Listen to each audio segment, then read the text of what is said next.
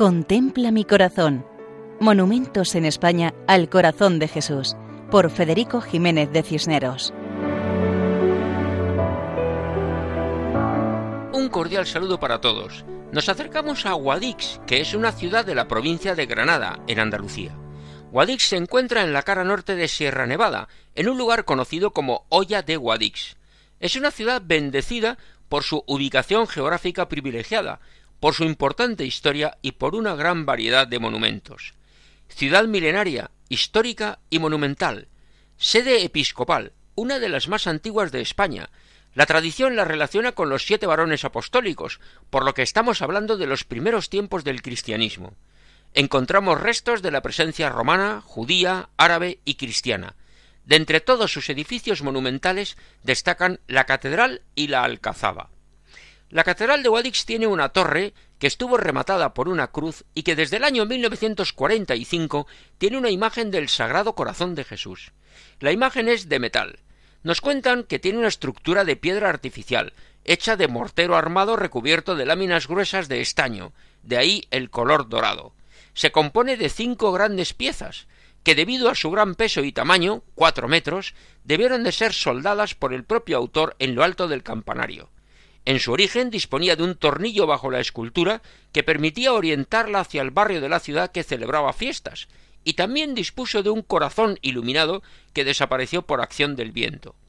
Como la torre tiene una altura grande, cuentan que para subir la imagen, que venía desmontada y que ya hemos dicho se soldó en la torre, precisaron de una torre grúa que prestaron los mineros de Alfique, una grúa de barrenar minas. El autor de la imagen es el escultor valenciano Amadeo Ruiz Olmos, que vivió muchos años en la ciudad de Córdoba. La imagen se bendijo el 8 de junio de 1945. Era entonces obispo de la diócesis Monseñor Rafael Álvarez Lara. Como preparación se predicó una santa misión en toda la ciudad, a cargo de más de una docena de misioneros.